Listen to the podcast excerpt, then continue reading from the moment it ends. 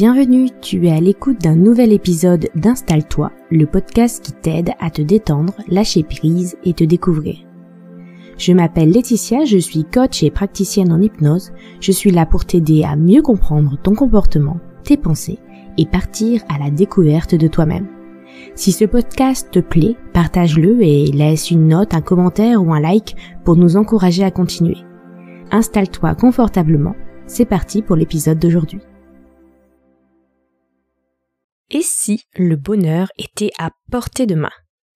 Aujourd'hui, je te retrouve pour parler des 10 habitudes qu'ont les gens heureux. J'ai regroupé pour toi ces 10 habitudes, je vais te les lister et après on en parlera un peu plus en détail. On fera un peu un, un recul sur ces fameuses 10 habitudes. Alors c'est parti, voici les 10 habitudes des gens heureux. Première habitude, exprimer de la gratitude. Alors j'ai déjà parlé de la gratitude dans plusieurs épisodes. Les gens heureux ont tendance à être reconnaissants pour ce qu'ils ont dans leur vie. Et ils prennent le temps de remarquer les bonnes choses et de dire merci pour elles. Deuxième habitude, vivre dans le présent. Les gens heureux ne passent pas tout leur temps à penser au passé ou à s'inquiéter pour l'avenir. Ils se concentrent sur le moment présent et surtout, ils apprécient le moment, présent, ils dégustent le moment présent. Troisième habitude. Ils sont actifs.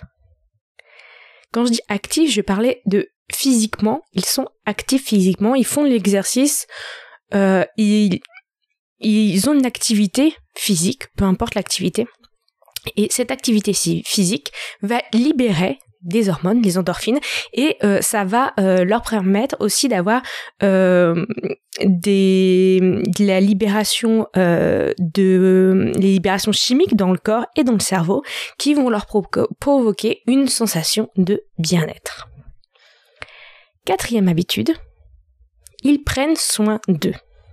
Les gens heureux prennent soin de leur corps et de leur tête. Alors, leur corps, ça peut être manger sainement, faire de l'activité comme on parlait juste avant, dormir, ne pas oublier le repos, et ils prennent aussi soin de leur esprit. Donc là aussi, il y a aussi ce qu'on donne à manger à notre esprit, euh, l'activité de notre, esprit et le repos de l'esprit. Cinquième habitude. Les gens heureux font des choses qui ont du sens pour eux.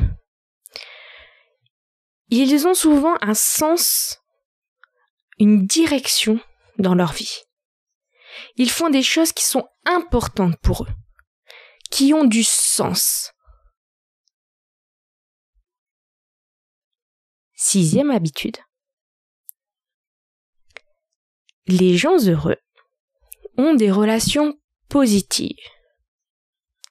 Alors ce qu'on appelle des relations positives, c'est-à-dire qu'ils ont un entourage qui les soutient, qui les encourage, qui les enrichit dans leurs endroits, dans leurs échanges, que ce soit des amis ou des membres de leur famille, ils sont entourés de relations qui les nourrissent et qui euh, les portent. Septième habitude.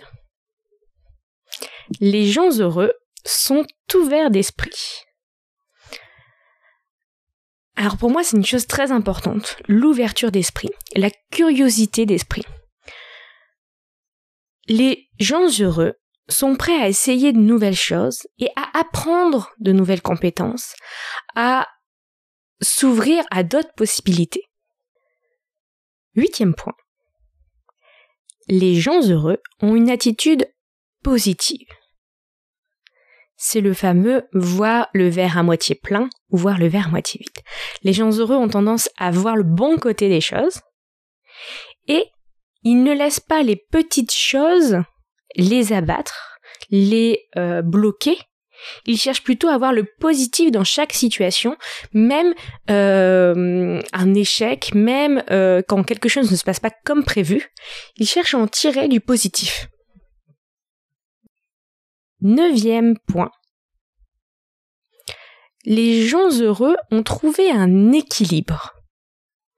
C'est-à-dire un équilibre dans leur vie. Ils ne sont pas euh, en train de se, de, son course, de se consacrer à fond dans quelque chose, que ce soit le travail, que ce soit la famille, que ce soit euh, un loisir, une passion, ils ne sont pas ils n'ont pas un déséquilibre dans leur vie, mais plutôt un équilibre entre le travail, euh, les amis, les loisirs, euh, leur, leur vie de famille, euh, etc. Ils ont, ils ont trouvé une sorte d'équilibre pour leur permettre justement de d'être bien dans euh, dans tous les moments en fait de leur journée.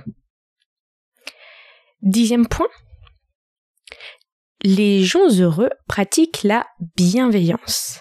Alors je sais que ça c'est un mot un peu à la mode et souvent euh, détourné et incompris, mais les gens heureux pratiquent souvent la bienveillance envers les autres et envers eux-mêmes.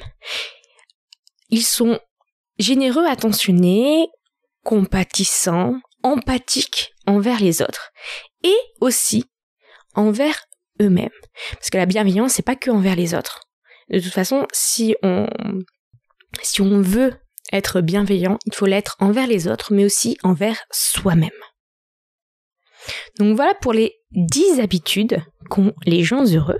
Et tu remarqueras que toutes ces habitudes ne nécessitent aucune compétence particulière.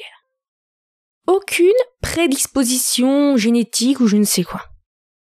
Ce sont des choses qui semblent accessibles à tout le monde. Mais tout le monde n'est pas heureux.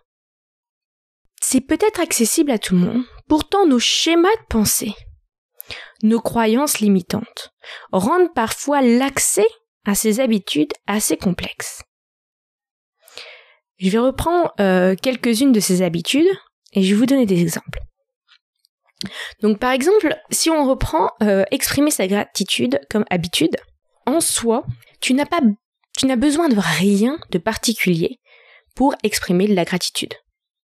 Même les enfants en sont capables D'ailleurs, c'est une habitude que tu peux mettre en place avec tes enfants si tu en as. Il n'est jamais trop tôt pour commencer à euh, instaurer cette façon de penser qu'est la gratitude.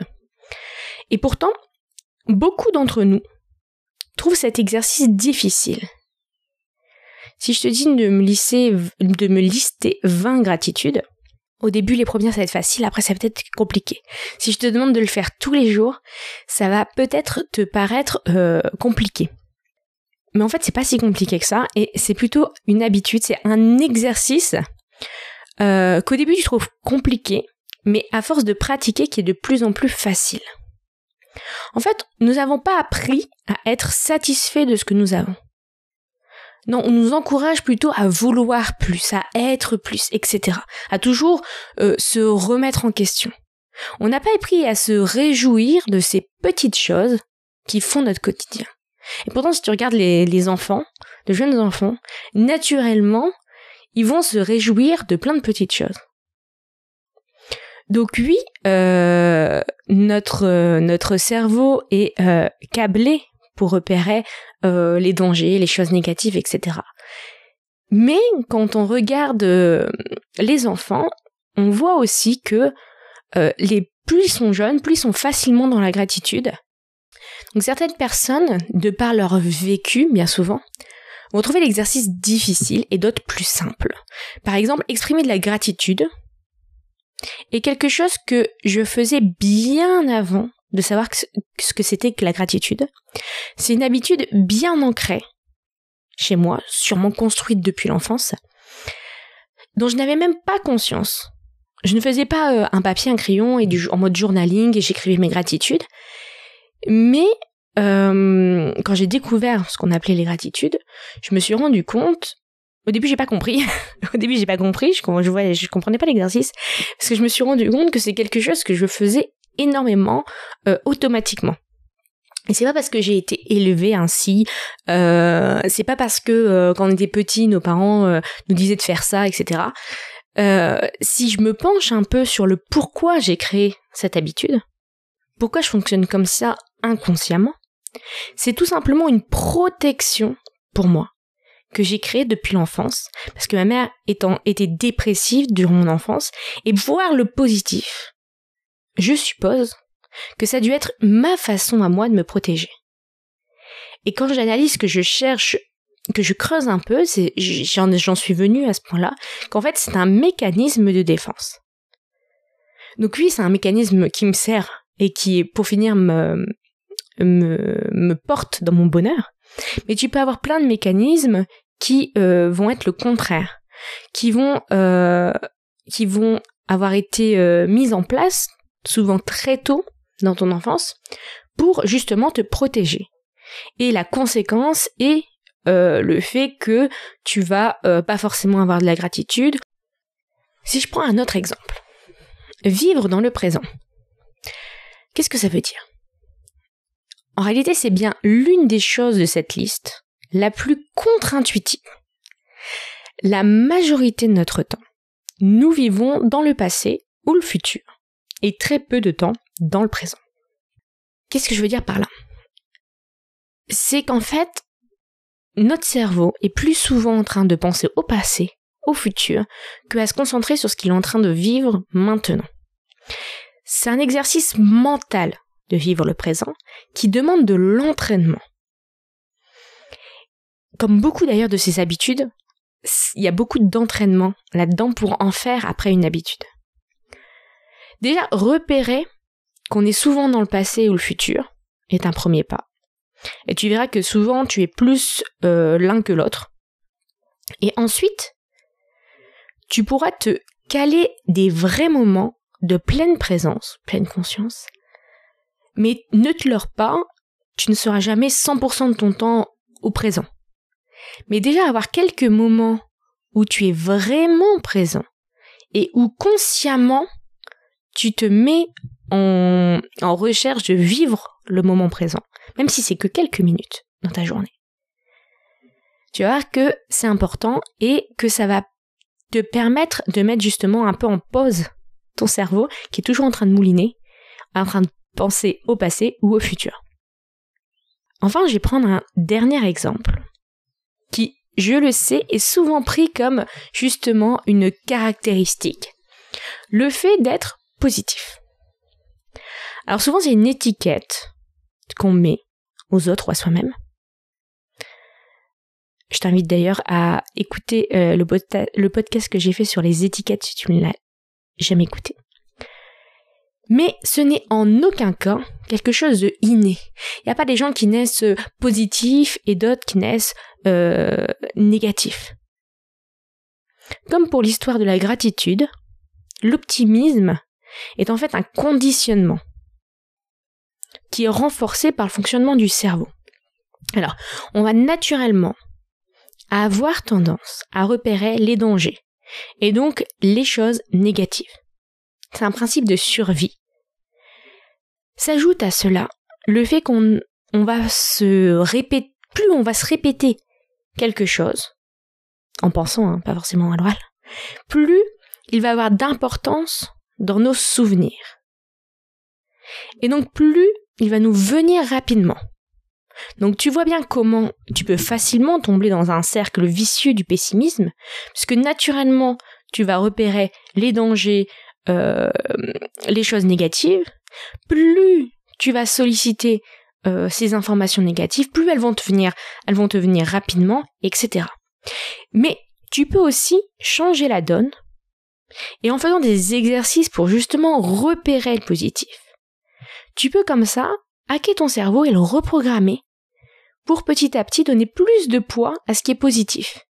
Et tu vas voir qu'au fil des exercices que tu peux pratiquer, c'est pour ça qu'on te demande dans des exercices de développement euh, de euh, trouver euh, trois choses qui se sont bien passées aujourd'hui, de trouver trois choses que tu aimes sur toi, etc., etc.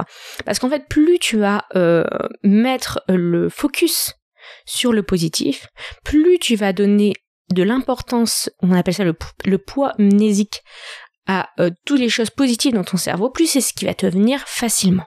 Donc tu vois bien que là aussi, il n'y a pas de, dîner, il n'y a pas de, de d'inéluctable dans euh, cet autre exemple.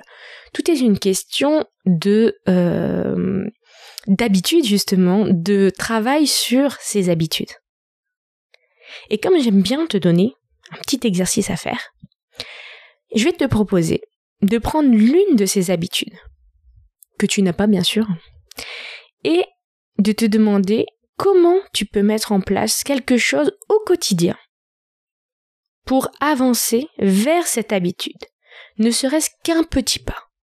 Alors tu peux prendre l'habitude qui te semble la plus facile à mettre en place, ou tu peux prendre celle euh, que tu penses qui aura le plus d'impact dans ta vie, mais choisis une habitude, choisis un petit pas, et passe à l'action au quotidien, ou quasiment au quotidien.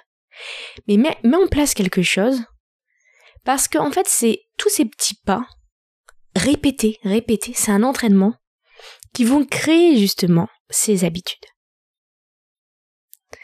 Et comme d'habitude, n'hésite pas à euh, nous partager ce que tu as décidé de faire, ce que tu as pensé de cet épisode. Pense à euh, noter le podcast, mettre des petites étoiles, ça nous aide à le diffuser et euh, à le partager bien sûr à tes amis. Je te dis à bientôt pour un prochain épisode. Belle journée à toi.